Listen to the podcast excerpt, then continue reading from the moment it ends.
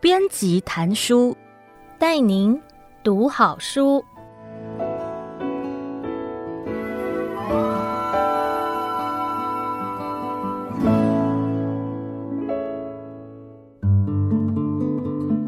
好，欢迎收听由爱播听书 FM 制作的书斋音频编辑谈书，我是时报出版的主编陈嘉壬，让我为您挑选值得阅读的好书，让您只花不到半个小时的时间就能聆听一本好书，了解书里的精华。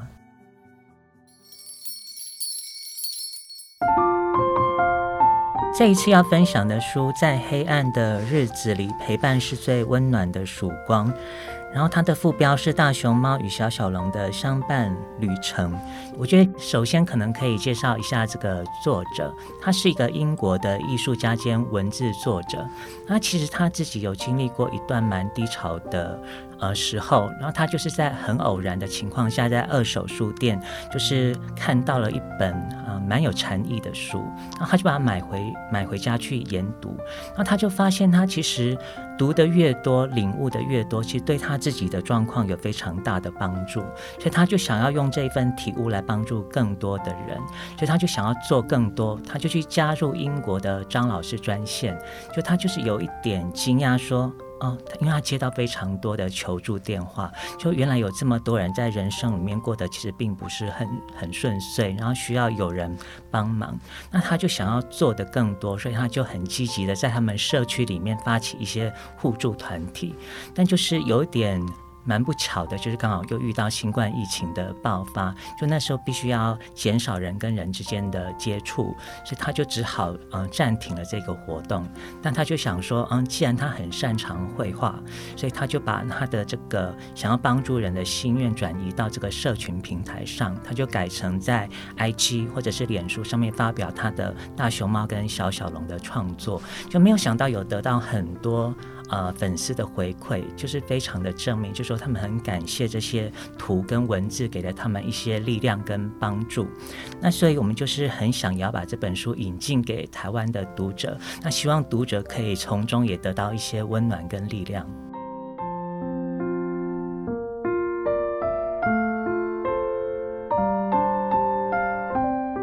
那这本书其实主要的内容是，呃，借由大熊猫跟小小龙这两个主角从相遇到一起经历一个春夏秋冬的四季旅程，然后借由这一段旅程跟读者分享他们在这个大自然里面所得到的一些人生体悟。啊、它其实就是以春夏秋冬四个四季来区分，对，然后里面就会呃分享一些他们在不同的季节里面得到的一些人生的体悟。好，那我就挑几个里面，我觉得我自己比较有感触。那也是因为这本书已经出版一段时间了，然后陆续有读到，得到一些读者的回馈，然后就想说把读者比较有共鸣的一些部分跟大家分享一下。啊，其实他们在开始相遇，要开始展开这个旅程的时候，其实那个小小龙就有问了大熊猫一句话，说：“你觉得是旅程还是终点，哪一个比较重要？”啊。大熊猫就回应他说：“我觉得旅伴更重要。那其实以我自己来讲，我们有时候会跟朋友出去玩嘛，那我们会规划一些景点。那你可能去的时候，你才发现有点雷，就跟你预期的不一样。但很多人可能就会因此败兴而归。但是我们那一群朋友就是很。”流行讲一句话，就说你只要跟对了人，去哪里都好玩。就算那个景点是很雷的，但你们彼此这样打打闹闹的那个互动过程，就可以留下很多的回忆。那我们得到一些读者的回馈，其实我觉得绘本好玩的地方就是在这里，就每个人的解读其实不太一样。那有的人就会把它想象成自己的人生伴侣，然后就会回想到哦，他跟呃自己的男友出去旅游的时候，可能有发生过一些不顺遂，然后让他感受到。嗯，好像人生的旅伴真的蛮重要，蛮需要仔细仔细挑挑选的。那我就觉得，其实每个人的体悟跟出发的角度会不一样。那这是我觉得蛮有趣的地方。另外还有一个场景是，小小龙就说：“嗯，我常常会觉得自己不够好。”然后大熊猫就会回应他说：“樱桃树从来不会拿自己去跟别的树比较，它只是会尽情的开花而已。对，那其实因为我们也做编辑的工作，我们有时候也是会遇到一些第一次想要出书的作者，那他们其实对于自己的作品也常常会觉得有一点焦虑跟不安。他们如果看到市面上有一些可能同质性比较高一点的书，他们就开始很焦虑，说怎么办？我是不是要做一些修正？就是万一我被这个书比下去了怎么办？那我们就会跟他说：你其实只要发挥好自己的特色，你就是尽尽情的开花。这个对你的文字有共鸣的读者，其实自然就会靠过来。那我觉得，其实这个就是这本书也可以让你得到的一个解读。对，但每个人的处境可能不一样，他得到的解读方式其实也不会完全相同。对，然后另外还有啊一张图，我自己也蛮喜欢的是，小小龙就又在感叹说：要是有人不喜欢我做的事，或者是不喜欢我怎么。怎么办？然后大熊猫就说：“你还是要坚持走自己的路啊！失去那些人，总比失去你自己强。”那其实这就是呃所谓的，我们如果找到一件自己觉得对的事，其实我们就应该可以坚持。然后也有一句中文，中文的话是说：“花若芬芳，蝴蝶自来。”就是你把这件事做做好，其实你自然就是。蝴蝶就会自然就会靠过来。那我觉得比较有趣的是，我有看到一些妈妈社团在分享这个句子，因为他们觉得妈妈的这个角色非常的不讨好，就是可能他们必须要要求一些事，所以可能小孩子就对他们会有一些怨言。那他们就说，他们还是要坚持做自己觉得对的事情，然后所以他们就会在社团上面分享说，嗯，虽然吃力不讨好，但看到这个大熊猫他们的句子，他说让我觉得我不孤，我不孤单。对，然后另外，嗯、呃，我自己还蛮喜欢的一个是，嗯、呃，小小龙他有一次就看着秋天的落叶，就在感叹说，啊，叶子在凋落了。然后那个大熊猫就说，嗯、别难过。这个秋天是大自然在告诉你放手可以有多美。然后另外有一幅图，就是小小龙它紧抓着这个落叶不放，结果它被拖着在地上走，非常的狼狈。那这个就是有时候我们对一件事情过于执着的时候，你可能真的会把自己搞得伤痕累累。但这种执着也可以是很多种层面，有的你可能是对于过去的人的执着，或者是你对于一些过去自己犯犯下的错误的执着，就你不可能，你不肯原谅自己。但我觉得这张图就是在告诉我们，其实放手可以是很美的一件事情，其实也是我们可以学习的一个功课。那书里面还有。呃，一则对话，我觉得是也是很多读者有共鸣的，就是在某些日子里，光是起得了床，就是打赢了一场仗。那我觉得这个对于你有过一些低潮跟忧郁期的人，我觉得应该会对这句话非常的有有感触，因为有时候你真的会连起床一想到要面重新再面对那些事情，你其实那个整个斗志会完全消失。对，那我觉得。它虽然是很很短的一句话，但是我觉得它的那个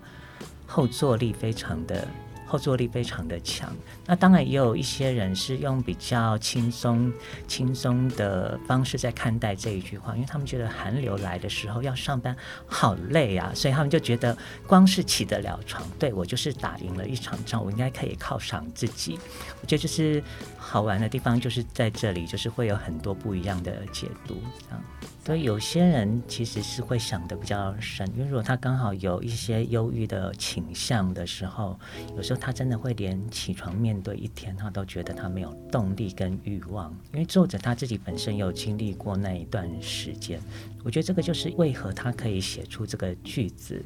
那在最后的结语的时候，其实也有讲到说，我觉得我的每一个画作里面都有我的灵魂碎片，就都是他的经历，他才有办法画出这些。东西这样，嗯，我觉得作者会安排这两个角色，大熊猫跟小小龙。我觉得小小龙就比较像是我们每一个读者，就是对于人生会有很多的疑问，然后你有可能会遇到很多的问题，那你就会需很需要有一个人可以是为你解惑。那我觉得大熊猫它扮演的就是这个比较有人生智慧的角色，然后也有一些。读者我觉得很可爱，他们就觉得啊，我觉得这个大熊猫也很会撩小小龙的，就他讲一些很温暖的话的时候，他们会觉得，啊，如果说是有一个男生。啊，就如果你是女生的话，你也听到一个男生在对你讲这样的话，然后你一个男生听到女生对你讲说，他们心里就是马上就会可能是有温暖，或者是觉得揪起来，就觉得这个在撩，虽然是一种抚慰的效果，但如果说是有一个人对你这样讲这些话，你会觉得非常的感动。然后有个读者也觉得很有趣，就说。我要大熊猫的 line，给我他的，给我他的 line，就是我要加他好友。当我有什么疑问的时候，我想要问，我想要问他。那我觉得就没错，我觉得这个正是这个大熊猫在这本书里面所要扮演的角色，它就是一个你可以请益的对象。那我觉得作者透过这样子安排，其实还蛮巧妙的，就是也不会流于太过于说教的方式，但是你又可以从中得到一些启发，就很很有趣。你的三个愿望是什么？小小龙问。大熊猫思索了一会，就说：“我们一起旅行在雨里。”然后就读者有看到，就说：“哎，这个很大熊猫很会撩。”那这个其实也有一点了，就说你在庆祝什么？小小龙问。大熊猫说：“我在庆祝语音跟你一起。”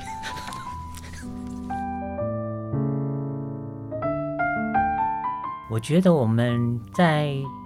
自己的人生里面可能会遇到一个你会比较想去跟他请益、跟聊心事的人，那这个人也有可能是你的朋友，那有可能是你遇过的某一个老师。我觉得可能每个人不太一样。那我觉得大熊猫就比较类似是这一个角色。像我遇到一些问题的时候，其实我会比较倾向于找个固定朋友聊，因为我觉得跟他聊，好像他给我的。建议不见得说是最有用的，但是你跟他聊的时候，你会发现你的心情有被舒缓，就是你有得到一些安慰。但他给的建议可能不见得是最实用的。我觉得每个人可能在自己人生里面会有一个这样子的对象。那我觉得大熊猫就是比较类似一个这样子的角色。那我觉得小小龙的定位就比较像是我们每一个人。也就是我们每一个人可能在生活里面碰撞啊，会遇到的一些问题。我觉得他的角色就是比较是读者个人。我觉得他应该就是一个发问高手，爱问问题的小孩，然后对人生充满了各种各种疑问。但他的这些疑问，我觉得应该是很多读者也会有的一些经历。那也是这本书可以得到那么多共鸣的原因。也就可能很多人都在小小龙身上看到了自己的某一个部分，或者觉得自己的问题好像会有点，会不会显得我太笨了，我才会问这个问题，所以就干脆不要问好了。对，那我我觉得可能就是可以透过这本书的小小龙大有发言。其实当初我就是在书讯里面，就我们工作之一就是看很多的书讯，然后其实我就是真的很单纯的被他的起伏图打动了，因为它可以对应到我自己人生里面的一些情况，那我就觉得我自己有共鸣的话，应该我不会是孤单的，应该也会有人跟我有类似的情况，然后可以在这本书里面找到共鸣。所以那时候就是因为这样子的一个点，所以我就想说，嗯，好，那我一定要把这本书也介绍给台湾的读者。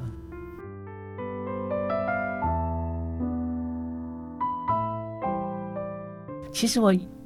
有真的有被一些读者感动哎，他已经准备要买第四本了，因为他说他三本都是送朋友，他说他嗯、月底有另外一个朋友生日，他又想要送那个朋友这一本书，所以他说他已经买了四本。我想天哪，做书的人听到这个就是最 最最感动的事，就他会愿意把它当成一个礼物送送出去，就代表他觉得这本书是有这个价值的。但我听了真的觉得。然后做这本书真的是没有白费哎，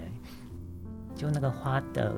心力完全没有白费，就是有这么多人可以真的借由这本书得到一些帮助，这应该就是做书的人最大的鼓鼓励跟安慰。其实我觉得每一个人寻求慰藉跟出口的方式不太一样。有些人他可能真的就是需要找个人来聊聊天，但有个人他可能借由读书，他可以得到自己的一些启发。就每个人的方式，其实我觉得不不一定要相同，那也会不一样。那像有些读者就说，他其实很庆幸自己在人生低潮的时候遇见这本书，因为他觉得这本书的确是有带给他一些安慰跟力量。那有些读者说，他其实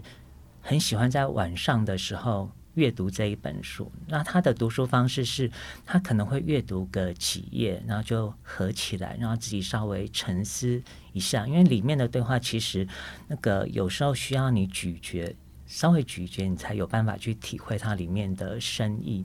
那他就是这样子阅读的方式之后，可以让他更好入睡，因为他会觉得他某些点好像被理解了，然后被安慰了，所以他就可以带着那一种。有一点说温暖嘛，就是有一种温暖的感觉。他就觉得看完翻完几页之后，他自己的睡眠状况也比较好。那我觉得这本书可以带给大家这些效果，其实是我一开始真的没有没有想到。那所以有听到这些回馈，其实真的觉得非常的高兴，这本书可以帮助到这么多人。那它的架构主要就是透过呃大熊猫跟小小龙这两个角色的对话来串串起来的。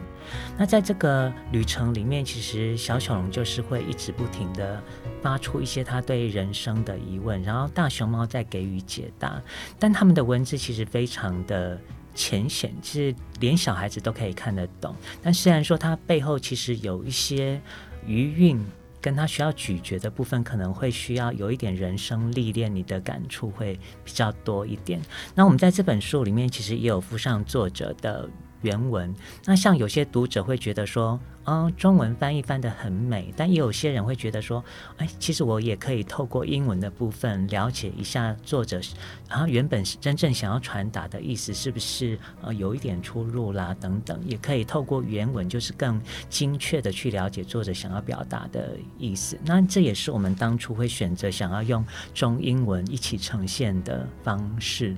然后一方面是协助说可能英文不是那么好的读者可以。嗯，很清楚的掌握这本书想要传达的意思。那一方面也让嗯有能力阅读英文的人可以去感受一下作者的文字。其实我们当初有考虑过这个书的封面呈现。如果其实我们选择按照原文书的方式来做，就直接沿用原书的书封的话，它其实可能会是最省力的。一个方式，我们送审的时候，就送给原出版社审核的时候，其实也会比较容易过关。但其实我们就是希望它可以更好，跟我们想到的中文书名更契合一点，所以我们最后就选择了一个。大熊猫跟小小龙在黑夜里面，就是仰望星空的图片来搭配我们的中文书名，在黑暗的日子里陪伴是最温暖的曙光。我们觉得这样子的搭配其实是整个氛围最最对的。然后就没有想到作者在看到我们的这个版本的时候，他也非常的高兴，他甚至赞美说这个是他目前看过最最美的一个版本啊！就听到真的。看到这张图，就觉得一切都尽在不言中。就是一张图已经说了很多的千言万语。就它其实就是大熊猫跟小小龙坐在一个小山丘上，然后两个人在黑夜里面仰望着一个非常非常远的月亮，然后旁边有满天的星斗。然后我就那时候看到这幅画的感觉就是。莫名其妙的就被他打动了，就觉得如果有一个人可以一起坐着，然后静静的这个看着仰望的星空，真的陪伴就是最温暖的曙光。那其实这个也是我当初想到这个书名的由来，就是看到这张图的时候，就